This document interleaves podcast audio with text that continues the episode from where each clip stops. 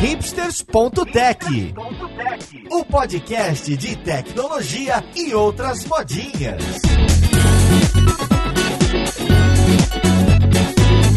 Olá, caríssimo ouvinte, seja muito bem-vindo a mais um episódio do seu podcast favorito. Meu nome é Paulo Silveira, esse aqui é o Hipsters.tech e hoje a gente vai falar de Product Analytics. É isso mesmo, esse nome difícil que está dentro do universo de gestão de produtos. E hoje, especialmente, eu estou aqui no Picamp, que é o principal evento de gestão de produtos da América Latina. Então vamos lá, podcast, ver com quem que a gente vai conversar.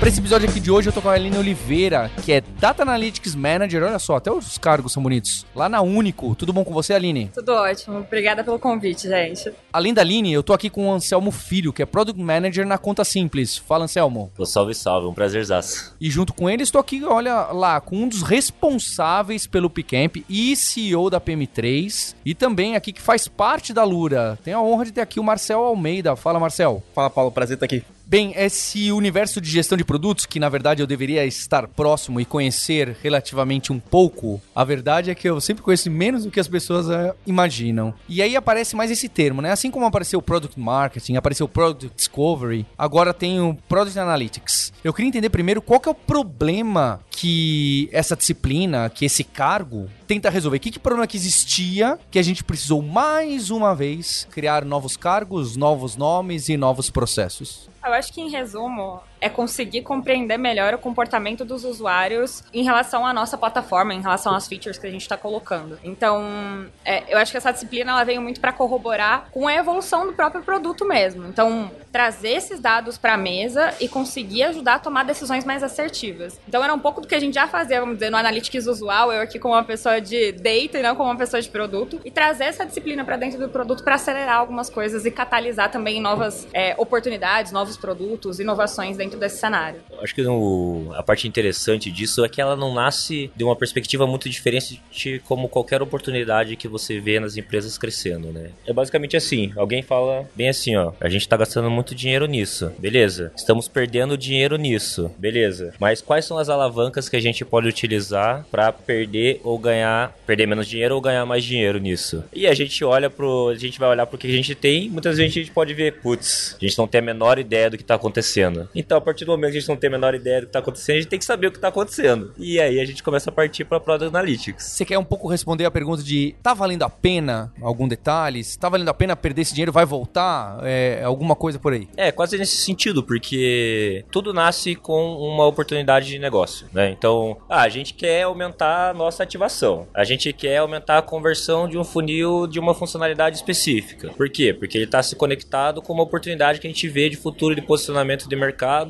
é, crescimento da própria empresa. Então, por causa disso, a gente tem que ter essa visualização. Se a gente não tem essa acessibilidade, visualização e conclusões a partir dos dados, não tem como a gente dar uma resposta que seja concreta fora do achismo e da intuição de quem propôs. Mas para vocês, qual é a diferença de fato, se é que tem, do analytics normal que a gente sempre falava? E, e eu queria entender, esse papel nasce dentro do Product Manager, certo? Porque me parece que faz sentido. É uma coisa que, em teoria, o Product Manager já fazia um pouco, só que agora começou a se especializar especializar e ganhar tanto volume nisso de analytics. É que tem o disciplina, que eu quero saber se vocês consideram, que é o Product Analytics, e tem o Product Analyst. Ah, exatamente. Tem o cargo e a disciplina, mas se confunde com Data Analyst. Eu lembro que no Nubank, quando eu trabalhava lá, estavam criando um, um chapter de Product Analysts. Mas esse chapter não existe mais. A galera agora virou Business Analyst mesmo. Business Analyst. É Eles mataram o chapter. É, então tem uma Isso controvérsia. é muito comum em CRO também, né? Por exemplo, nessas perspectivas que demanda muita experimentação. CRO é aquele negócio de otimização de conversão? Isso, exatamente. Onde demanda muita experimentação, demanda muita compreensão dos dados, como eles se comportam. Eu não sei como é que é lá na Único lá em relação a essa gestão, organização sobre dados, né? É, acho que eu não vejo uma divisão entre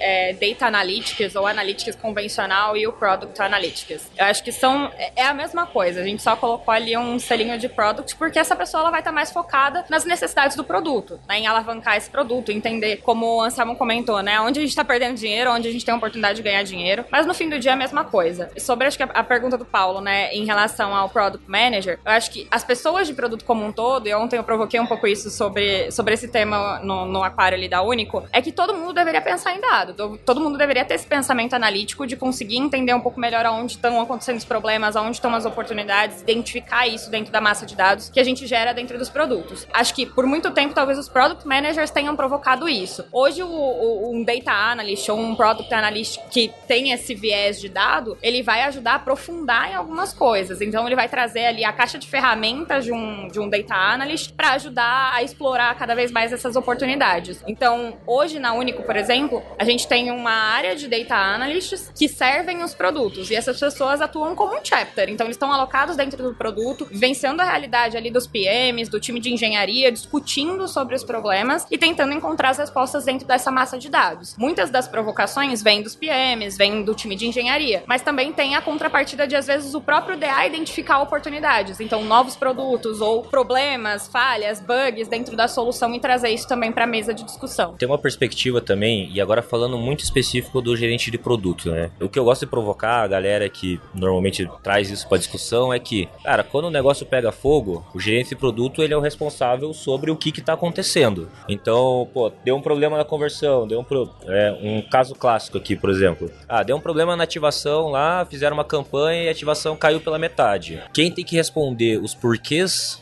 daquilo ter acontecido e dar esse resultado para a diretoria é o gerente de produto corresponsável com a sua equipe de dados, de design, de tech. Mas no fim, o gerente de produto ele é corresponsável pelo comportamento das ações que são acontecidas dentro do seu produto. Eu queria trazer um ponto que é, você falou assim, ah, tem, tem data analysts alocados para pensar em produto. Em algumas empresas eles iam provavelmente ser chamados de product analytics, product analysts, né? É, analistas de produto. Mas eu acho que tanto faz, na minha opinião, tanto faz esse cargo, se é Product Analyst ou se é Data Analyst, o importante é, essas pessoas estão focadas em olhar o produto. Vão ter outros analistas de dados que vão estar focados em olhar dados financeiros, outras etapas da empresa inteira, outros dados da empresa, produtividade da operação, produtividade do suporte, que não é uma ótica de produto, que aí acho que vai no ponto início, né, Anselmo, de, poxa, as features, é, a gente tem que medir as features, como tá o uso das features, como ah, tá a retenção. Eu, eu queria chegar a isso aí. Isso aí faz parte. Sim. Aí é por isso que existe essa nomenclatura da disciplina, entre aspas, aqui, do Product Analyst, que é Product Analytics, que é basicamente estudar só, analisar só as métricas de produto relacionadas às features, ao uso, à retenção, à recorrência ah, do uso sim. daquela feature. É bem mais focado nisso. Menos do topão que tá mais próximo de marketing. Exato. Aí é um analista, aí é seria um analista de dados, de dados padrão. É. é. O Exato. clássico. Exato. é, até, é, falando até do curso da PM3 que tem lá de Product Analytics, a gente ensina análise de dados em produto. A gente não ensina de campanha de marketing, a gente não ensina de qualquer outra coisa, mas o conceito, né, a base é a mesma, é análise de dados, é, é, é fazer a planilha, é olhar o SQL, é um banco de dados SQL e fazer uma análise. Você só muda a perspectiva, é só a ótica que muda. Deixa eu dar um exemplo, eu gosto desse tipo de discussão porque eu fico pensando nos problemas na empresa, né, falar, ah, isso aqui será que dá? Então eu vou colocar para vocês, né. Teve um, o Marcel tava inclusive nessa reunião e ali o, o CTO da Lura, o Sérgio Lopes, junto com o head de produto ali, o, o Diogo, estavam apresentando um pouco de como são as demandas que eles recebem, tanto em tecnologia quanto em produto. Então, de tudo. E ele começou a brincadeira falando quantas issues, sejam de bugs, sejam de novas features, vocês acham que a gente recebe por semana, né? Então, a Lura é uma escola de tecnologia, né? Nós não somos um, um grande banco digital, um sistema gigantesco que você fala, ah, a gente recebe 40. 40 por semana, tickets abertos. Óbvio, tem coisas que é, pode mudar, palavrinha e tal, tem sim. Mas também tem, olha, a gente precisa de uma feature que agora o exercício feito na plataforma das pessoas que estudam isso precisa ter um mecanismo de correção assim. Enfim, o que que acontece? A gente tem aquele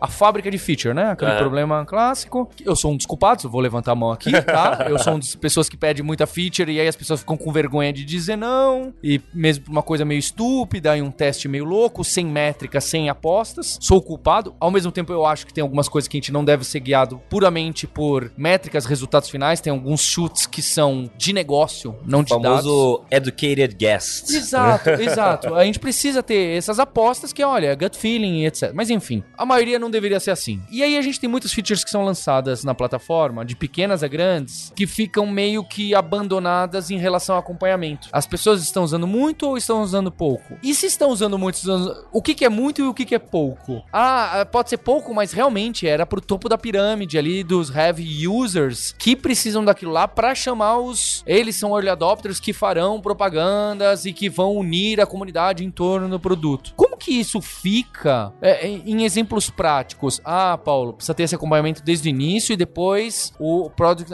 Analytics vai te ajudar a medir isso pra decidir se essa feature vai pro limbo, se aumenta, faz double down na aposta, ou se simplesmente é o que é. Como que isso vai direcionar o roadmap, ou como isso vai direcionar a diretoria, ou como que isso vai trazer a desculpa de que caiu o conversion dessa feature por causa. Como que fica esse, esse cenário? Entende? Tô dando um problema aqui que é realmente pontual, porque esse é o que eu vivo, entende? Talvez seja muito aberto pra vocês, mas isso é o que eu vivo. Posso dar essa primeira? É porque, assim, é muito engraçado, né? Você é o famoso CEO, né? O cara do top-down. Porém, tem uma perspectiva que é o seguinte: você faz perguntas e você tem o contexto do porquê você quer fazer essas perguntas. Logo, você tem um problema e um objetivo de negócio que você quer resolver. E aí a gente entra numa perspectiva que é uma perspectiva muito falha, que é muito comum, principalmente no início de uma implementação de um Product Analytics, que é o quê? Vamos medir tudo, rapaziada. Ah, isso é.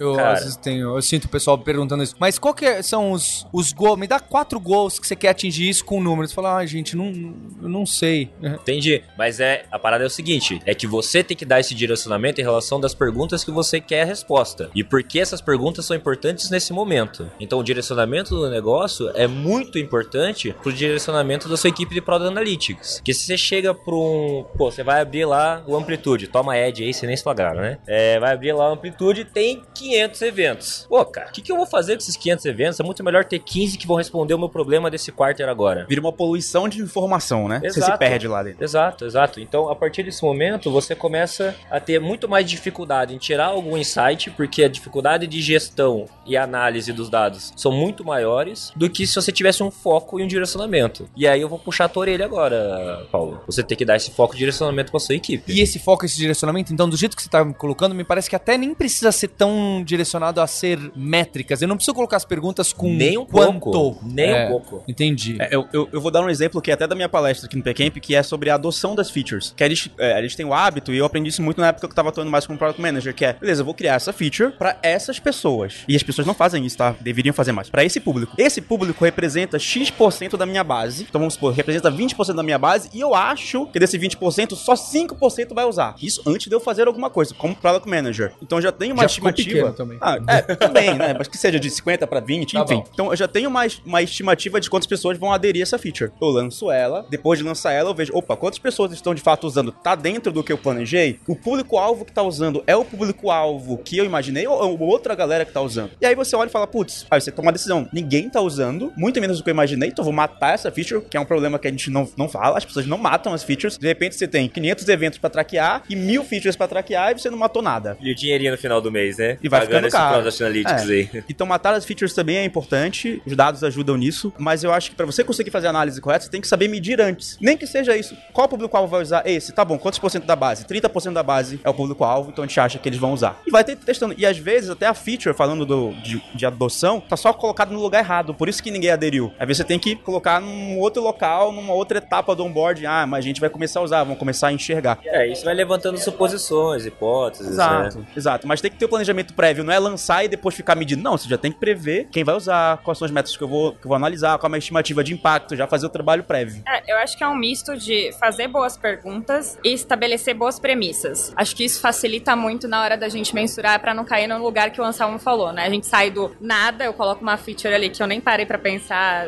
como é que eu vou mensurar, qual que vai ser o valor, e sair pro tudo, né, do zero ao 100 e querer mensurar tudo e cair numa miríade de você tem tanta informação, você tem tanto evento, Nada você tem importa, tanta né? coisa e nada importa, porque você não consegue achar as respostas, né? Então acho que essas boas perguntas e essas boas premissas, como o Marcel comentou, né, de setar um pouco das expectativas que você quer com aquilo, vão te ajudar a te direcionar pra um caminho que faz mais sentido e uma mensuração mais assertiva. É, eu tenho esse problema, eu, eu- quando eu recebo reports das pessoas, não de produto, de qualquer coisa, até de financeiro, do que for, eu falo, gente, aqui tem 80 gráficos, eu, eu, eu não sei nem pra onde eu começo a olhar. Me manda 5, escolhe 5. Ah, não, Paulo, mas os 80 são importantes. Eu falo, ah, então nenhum, nenhum, nenhum é importante, não é? E essas ferramentas aí eu queria até entrar nesse mecanismo, porque é, Amplitude, Mixpanel e deve ter outros mais modernos aí. Eu lembro até eu usava um Upra, chamava, nem sei se existe mais, é, para medir esses mecanismos de eventos. É óbvio, qualquer ferramenta de analytics hoje tentou ir um pouco mais para esses mecanismos de eventos, né? Especialmente depois do mobile. Quais são essas ferramentas? Por que, que elas são diferentes do tradicional Google Analytics ou similares? E como eu devo utilizá-las para não ficar esse negócio de, ah, vou capturar todos os eventos, depois eu vejo o que, que eu faço com isso? Que eu acho que é justo aí que mora o perigo, não é? Cara, assim, é, hoje dentro da Único, a gente deixa muito. A gente acaba utilizando mais o Mixpanel dentro do contexto de produtos. Mas o time de Analytics não entra muito nessa seara. O que a gente está fazendo é tentar olhar mais para os dados transacionais é, do produto para pensar em melhorias um pouco mais profundas, até de engenharia mesmo e conexão desses produtos e deixar essa parte dos eventos hoje ainda na mão dos PMs. Né? Então hoje está muito ainda na mão dos PMs e o que a gente está tentando é tentar conectar todas essas partes, a parte transacional com a parte dos eventos, com a parte financeira e tudo mais. Que é a parte mais difícil. Que é a parte mais difícil, inclusive. Ah, porque o financeiro mede o resultado de um jeito, o, o time de tecnologia usa Analytics, o PM usa o Mixpanel e outro não sei o que, e esses dados Exatamente. são... Exatamente. O time então, usa o Data Lake. Exato, e aí o que a gente está tentando fazer, é, o time de dados hoje na Único, ele é super, ele é um bebê, tava comentando isso com o Marcel, então a gente começou esse trabalho faz um ano, um ano e meio, e aí a gente está tentando trazer tudo isso para dentro de um lake para começar a conectar as partes, né? Então, como é que os eventos ali que são traqueados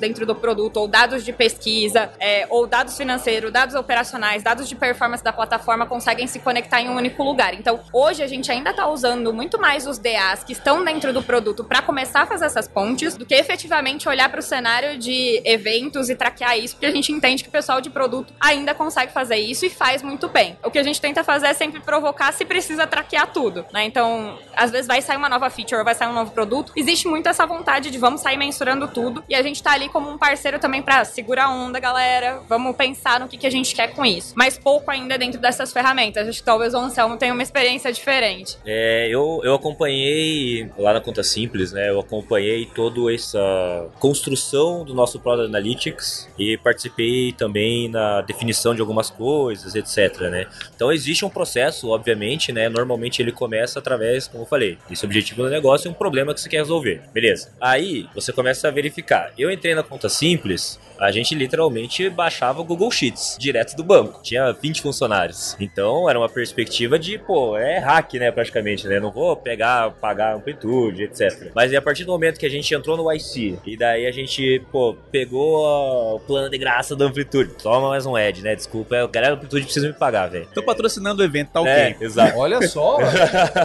Pega o plano de graça da amplitude de um ano que eles oferecem pro IC. E a gente começa a entender. Daí bate a cabeça ali. De... Eu cheguei nesse momento de querer traquear tudo, daí faz de novo amplitude porque o negócio estava muito bagunçado. Mas a grande diferença que a gente tem entre ferramentas que eram utilizadas antes, então no Google Analytics, por exemplo, com amplitude, com Mixpanel, é justamente essa facilidade e velocidade de visualização e insight de dados. Então, mesmo de um Data Lake. Eu amo Data Lake. Inclusive, se vocês quiserem fazer o curso da SQL da Lura, ah, super apoio. Mas, o que acontece? Para você fazer uma query onde você vai tirar uma curva de retenção, cara, a ideia é um pouquinho mais Ah, é. avançada. Não só é avançado, como começa questões, ah, considero isso ou não considero isso, né? Não tem aquela... Exatamente. Se você pergunta a retenção para cada time, cada um te dá uma resposta diferente. Exatamente. Então, nessa perspectiva, Product Analytics, Amplitude e Mixpanel, o que acontece? Você clica um botão, escolhe uma métrica, já sai tudo histórico bonitinho. Então, é muito mais como você, como usuário,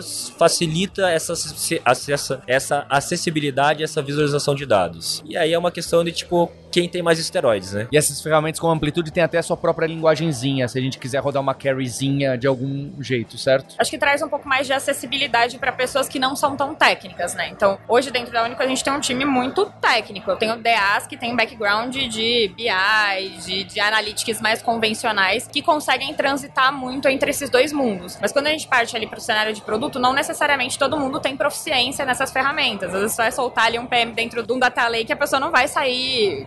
Ela vai conseguir extrair os insights que ela precisa ali dentro. Então, acho que essas, essas ferramentas novas, como Amplitude, Mixpanner, elas têm facilitado e democratizado esse acesso a dados. Então, mesmo que você não tenha uma pessoa tão técnica dentro do produto necessariamente, uma pessoa de Product Analytics olhando isso, você vai conseguir ali tirar alguns bons insights para tomar algumas decisões. Mas daí tem uma questão de limitação também, né? Porque aqui você tem o Data Lake e aqui você tem como escrever em SQL. Aí a limitação é seu próprio conhecimento, né? Mas ao mesmo tempo, se tiver um vasto conhecimento ou uma equipe de data muito boa, você tem essa ajuda. Mas aí você entra nas ferramentas, você tem uma limitação sobre o que a ferramenta te entrega. Então, entender o que, que você precisa para o momento que você precisa é algo muito importante para você evoluir nessa carreira de análise de dados. É, eu tenho, tenho até uma pergunta sobre a parte de Data Lake, porque eu já trabalhei em empresas que estavam começando a sofrer porque elas traqueavam tudo no Google Analytics e nas outras ferramentas dessas pagas, né? Mas também tinha um outro evento que a gente mandava para um data warehouse nosso para a gente poder ter os dados com a gente não, e não ficar os dados com uma outra empresa. Eventualmente esses dados ficaram, esse banco de dados ficou enorme, era teras e teras e teras bytes, começou a ficar caro. É, vocês enfrentam esse tipo de problema, já resolveram, lá a gente resolveu de um jeito, nem sei se foi resolvido, mas enfim, era, era caríssimo, era um dos grandes, uma das grandes pautas que a gente tinha. Eu tenho um, eu tive, a gente passou por esse problema recentemente, né? Porque o que acontece? A partir do momento que você conecta a API do Product Analytics no seu aplicativo ou no seu via SDK, etc., é, você tem duas escolhas. A primeira escolha é você pode fazer tratamento de eventos via eventos mesmo, de eventos de ações. Então, fui lá e cliquei num botão. Deixa eu falar, é button clicked. Daí você define lá com a sua taxonomia específica. Ou você pode fazer indiretamente via page view. Só que o que acontece com o page view? Você infla demais a sua, a sua base de eventos mas ao mesmo tempo você pode indiretamente. Então vamos usar um exemplo de um Pix. Quando eu clico lá para enviar um Pix, o que acontece? Você recebe a página de confirmação que foi enviado. Ou não, né? Se tiver um erro. Então você pode usar a visualização dessa página como uma proxy de confirmação que seu Pix foi enviado. Ou você pode utilizar a parte de, pô, cliquei no botão, logo queria enviar um Pix. Entende? Então é muito mais uma questão de o quanto que você gostaria de ter detalhamento isso, principalmente nas suas jornadas que são críticas e o quanto que você está disposto a pagar.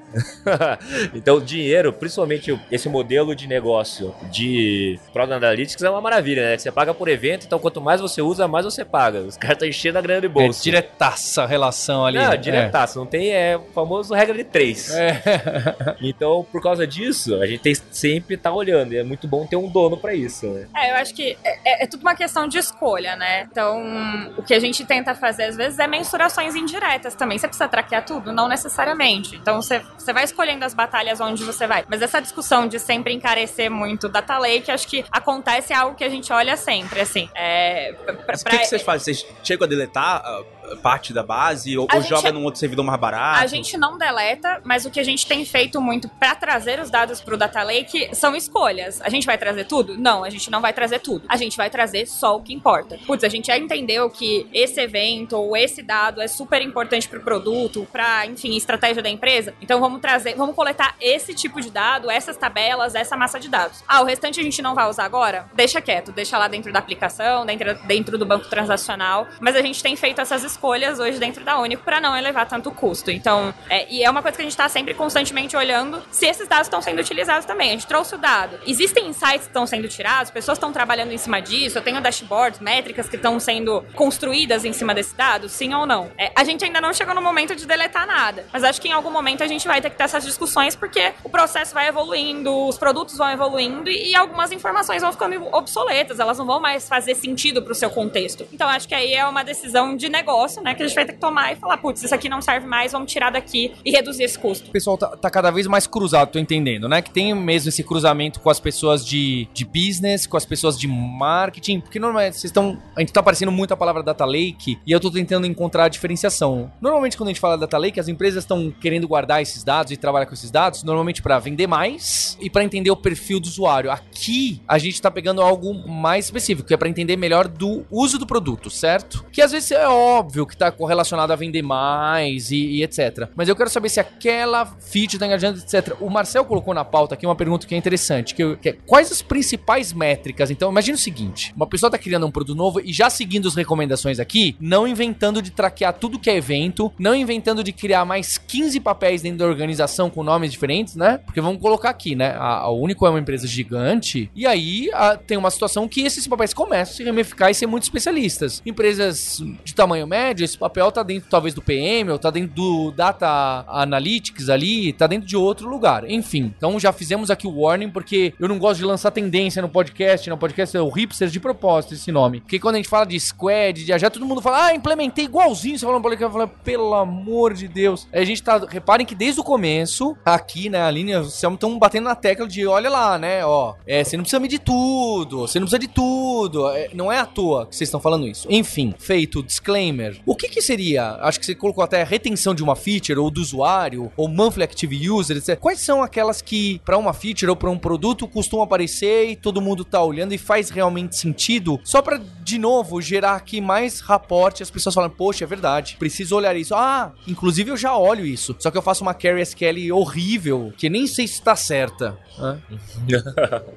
É, o, o que, que é interessante, né? Quais são as principais métricas? As principais métricas são aquelas que importam para o momento da sua empresa. Então, vou dar um exemplo para não ficar no depende, né? Acabei de mandar um Eu depende. ia falar, mandou um depende subliminar, igual o Ex- Product Manager faz toda hora. Exatamente. Acabei de mandar um depende subliminar. Mas vamos trazer por exemplo concreto aqui, né? Então, por exemplo, ano passado é, a conta simples estava muito focada no crescimento de receita. Então a gente começou a fazer correlações em relação a, beleza, dentro da receita, quais são as alavancas de crescimento que a gente tem e como que a gente pode traquear elas. Então é literalmente uma árvore de métricas, né? Aí você pode usar qualquer framework que você achar mais legal. O importante é ter isso mapeado e bem visualizado. Então a gente começou a olhar pro quais são os nossos gastos em cartão, quais que era a atividade, é, quantos clientes ativos a gente tinha e qual que era a retenção dentro dessa métrica de engajamento. Então a partir disso que você tem algumas métricas e você olha ela com constância, você começa a verificar que, beleza, estamos olhando para essas métricas e para isso nós estamos vendo se elas, se dentro dos nossos experimentos e as nossas novas funcionalidades, elas estão funcionando como a gente espera ou não. Então, para não fugir do depende é, cara, vou bater nessa tecla ainda porque eu acho que é muito importante. Defina os objetivos e estratégias da sua empresa para que as métricas venham como um acompanhamento de visualização e,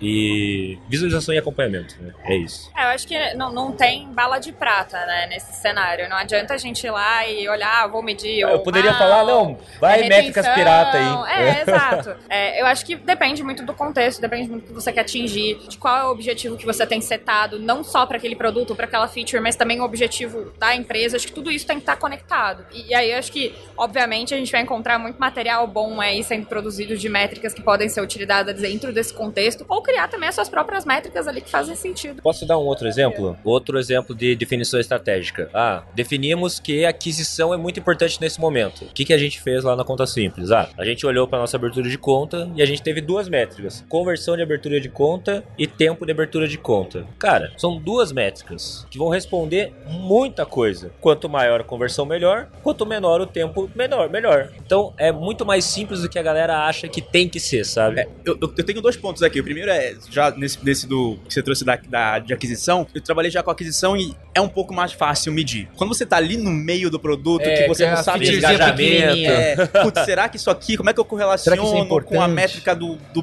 do quarter ou do ano? Tem um exercício, e às vezes é muito difícil, mas tem um exercício que eu gosto muito, que é um exercício de árvore de métricas. E aí você começa a falar, pô, a métrica principal do quarter ou do ano é a aquisição. Tá bom. Meu produto aqui é para melhorar a operação do suporte, para eles responderem mais rápido, para o cliente ficar mais satisfeito, para eventualmente ele renovar e aumentar, ou recomendar alguém. Aí você começa a correlacionar e ver as coisas. Claro, vão ter coisas que vão ter uma correlação fraca, vão ter outras que vão ter correlação forte, mas acho que o exercício é esse, para você pegar a métrica da empresa, da sua área, vai destrinchando, vai testando, pô, essa métrica correlaciona, eu não correlaciono. Dá trabalho, né? Pra caramba, mas dá para fazer por aí. Quando a gente, viu, Paulo, quando a gente fala de métricas de produto, métricas de produto e métricas de funcionalidades são coisas totalmente diferentes, assim, sabe? É engraçado que a, a minha palestra aqui no, no Product Camp foi sobre produto, a do Marcel vai ser sobre funcionalidades. Exato. Então veja que que não vai foi ser- combinado. Não foi combinado. E veja que vai ser uma uma bem diferente da outra, trazendo vários insights diferentes. Por quê? Quando você olha no produto, você olha no macro level. Então, quando você olha para funcionalidade, você olha para o micro. Em qual perspectiva? A funcionalidade, no fim, ela vai ser comparada com outras funcionalidades. Se ela dá continuidade, dá esse double down, você, tipo, literalmente cancela. Então, trazendo para sua perspectiva, na Alura deve ter vários cursos. Então, você provavelmente deve olhar o quê? Pô, quantidade de alunos que entram no curso, quantidade que sai, quantidades que ficaram satisfeitos. E você começa a comparar isso. O Product Analytics ajuda exatamente nisso, nessa comparação e facilidade de visualização naquilo que você quer entender como está se comportando. Beleza, então deixa eu colocar uma questão um pouquinho mais difícil. Na pauta que também estava, o Marcelo colocou a pergunta, ah, é, como a gente pode auxiliar de decisão. Eu vou, vou mudar um pouco. Baseado no seguinte, imagina que a gente mapeou bem e temos dashboards interessantes, medindo as métricas de acordo com a estratégia da empresa. Fizemos a nossa parte, está bem feito. Quais são exemplos de decisões que são tomadas a partir disso? Features são canceladas por causa disso? Features são, você prega uma funcionalidade do seu sistema e fala, opa, tá sendo pouco usado, não é possível. Tô achando que então tá faltando visibilidade para essa funcionalidade. Toma um pop-up aqui na cabeça. É, sabe, eu quero entender onde pequenos movimentos de produtos podem ser feitos baseado nessas métricas dessa cultura de produto que a gente está recebendo. O que, que acaba acontecendo? A gente abandona uma feature, a gente coloca mais em mais para frente, a gente fala não, vamos fazer um double down, inclusive aumentar o espaço que isso tem em relação e aprimorar esse tipo de, de decisão. Quais decisões vocês já tomaram falando, poxa, melhorou, mas então eu preciso fazer isso aqui, sabe? O que que mostra de direção? Quando a gente fala de funcionalidades, a gente tem que entender que existem alguns problemas de funcionalidades elas não terem, não responderem da maneira como a gente quer. Então, se a gente for falar de adoção especificamente, pode ser esse problema de visibilidade. Então, por um problema de descoberta. Ah, e você, né, joga pop-up ou tipo, etc, né? Enfim, tem várias maneiras que você pode resolver isso. Mas pode ser um problema, talvez, de fricção física ou ou cognitiva. Se o usuário não sabe completar essa tarefa, etc. Então, você vai olhar na conversão. É muito... Ou é uma palavra nova que ele nunca viu ali, né? Que a gente acha que ele fala bastante. Exato. Mas, Só mas também pode ser. e daí tem o outro problema muito pior, que é o quê? O seu usuário não vê valor naquela funcionalidade, então ele simplesmente não usa porque ele não vê valor, não é pra ele. Então, a partir do momento que você identifica isso, e você pode literalmente perguntar pro seu usuário, se pro seu usuário target, se é isso mesmo, Você não tá usando tal feature, a gente reparou por causa do nosso Analytics. Por favor, me explique por que você não está usando. Cara, pode ser tão Qualitativo. fiel quanto isso, qualitativo, ou pode ser literalmente um pequeno mini formulário com essas perguntas de você achou essa feature? Você sabe que ela existe? Você conseguiu usá-la? Você vê valor nela? Tipo, ou. Acho que nem, nem É, questão dá, de ver dá pra valor entrar no nela, nível né? Do tipo, qual, qual foi o esforço de usar? É, exato, é, exato. Quão eu ia fácil foi completar a sua tarefa usando essa feature, ou o que você queria completar. Tem- eu tenho um, um- um- Eu vivi no Nubank, eu cuidei de MGM quando trabalhei no Nubank, bem no topinho ali em O Growth. member get member. Member Get Member, é, de convite pra você convidar pessoas. E era o maior canal de aquisição do Nubank, na época, já começando a diminuir um pouquinho, porque paid media tava aumentando, né, a campanha paga tava crescendo muito, e o meu desafio lá era manter crescendo esse negócio. Mas aí começou a acontecer. Antigamente, a do Nubank tinha um botão gigante, indicar Nossa, eu amigos. lembro, eu lembro. Hoje em Sim. dia, tá super escondido na lateral direita, lá no cantinho. Sabe. O que aconteceu? Óbvio que caiu o Member Get Member. Sabe É aquele óbvio. menu hambúrguer que o Paulão adora, cheio de curso? É, tá lá aquele negócio lá, velho. Então olha só como a visibilidade impacta. Só que foi uma decisão muito difícil que a gente discutia lá, que era o real estate do app, que era o mercado imobiliário do app que a gente tinha que disputar espaço, porque tem vários produtinhos que querem aparecer, porque já é um produtinho, né? O produto de seguros, produto de investimentos, que lá dentro tem mais features. Ou quero member get member, é difícil priorizar. É, então fica disputando, é, e esse é um problema quando a empresa vai crescendo. Você começa a disputar a visibilidade com outras features de outros squads, de outras áreas, com outras métricas, com outros KPIs, e putz, aí sim eu acho que precisa vir Isso o é CEO e falar, essa é importante. Então prioriza baseado Que é, nessa isso aqui. aqui é estratégico, não é. É, é. É desafiador. Bem, você, Marcel, você agora deu uma aliviada pro pessoal ali da Lura que eu vou mandar esse episódio. Mas, ah, tá eu falar, o CEO tem que me dizer qual é o mais importante. É, é interessante. E, Marcel, na PM3 tem conteúdo em relação a, a esse assunto? Tem, tem. é, no blog tem alguns conteúdos de Product Analytics. O Anselmo escreve de vez em quando lá no nosso blog sobre Vamos Product deixar os links também. aqui. E tem um curso de. Product Analytics também, mas é bem nessa ótica. A gente, obviamente, ensina um pouco sobre análise de dados, no macro, com uma pouquinho de SQL, inclusive é um instrutor, é da, é da Alura, Google Sheets, etc. Uh, fazer análise, mas pensando em features, pensando em produto, a gente ensina um pouquinho do exercício da árvore de métricas, assim, um pouco de tudo ali. E a pessoa já precisa conhecer gestão de produto, certo? É, não é um curso... Não é, não é para quem não, não trabalha na área, já é para quem já atua. Legal. Vou deixar o link, queria dar parabéns aqui pelo evento e queria já deixar, ó, quem sabe, se esse episódio fizer sucesso, no evento da Lura do Dev Leaders que a gente tem de liderança e tecnologia, a gente também vai fazer um aquário bonito que nem esse aqui, hein? Esse aqui a gente tá em São Paulo, no, no Shopping Frei Caneca, que tem um centro de convenção incrível. E vai Ele- chamar a gente, né? Estarão, estarão lá. convite, Vamos, vamos gravar diversos podcasts. Vou copiar a fórmula aqui que o pessoal da PM3, ó, dando parabéns pra equipe. Vamos copiar a fórmula. Só pra falar, hein? A Júlia, que é a minha head de marketing, tinha dado essa ideia e eu vetei. Aí eu, vou tomar bronca. Então já estou me protegendo. Estou me protegendo aqui porque vai dar problema. Então, avisando você que tá escutando esse episódio, o Product Camp, né? O P-Camp pros íntimos, é o maior evento aqui de, de produtos digitais que a gente tem e que ocorreu no final do ano de 2022. Vai ter de novo em 2023. Vai 2023 no Frei Caneca também, é, data a ser divulgada ainda. a ser divulgada, mas eu vou tentar casar esse episódio, ó, quem tá ouvindo a gente agora, pra deixar um link especial pra colocar o e-mail ali na lista de espera que vai ter algo especial pra essa pessoa, tá certo? Queria agradecer a Aline Anselmo, Marcel, toda a equipe aqui da PM3 e do PCamp, e patrocinadores e patrocinadoras, e também em especial a você ouvinte pelo download, pela audiência. Esse episódio está sendo gravado em vídeo, não sabemos se será colocado, onde será colocado, fica surpresa pra você caçar. Hipsters, abraços, tchau.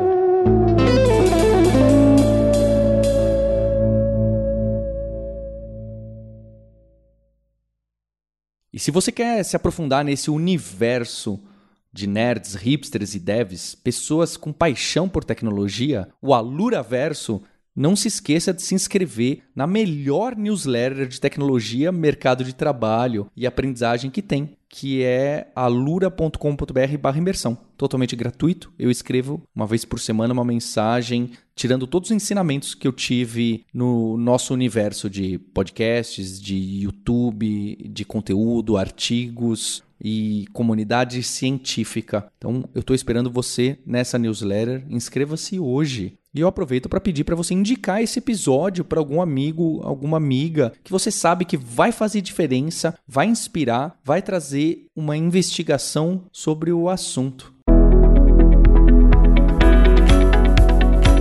Este podcast foi produzido pela Alura, Mergulhe em Tecnologia, e Faculdade FIAP, Let's Rock the Future. Edição e sonorização, Radiofobia Podcast e Multimídia.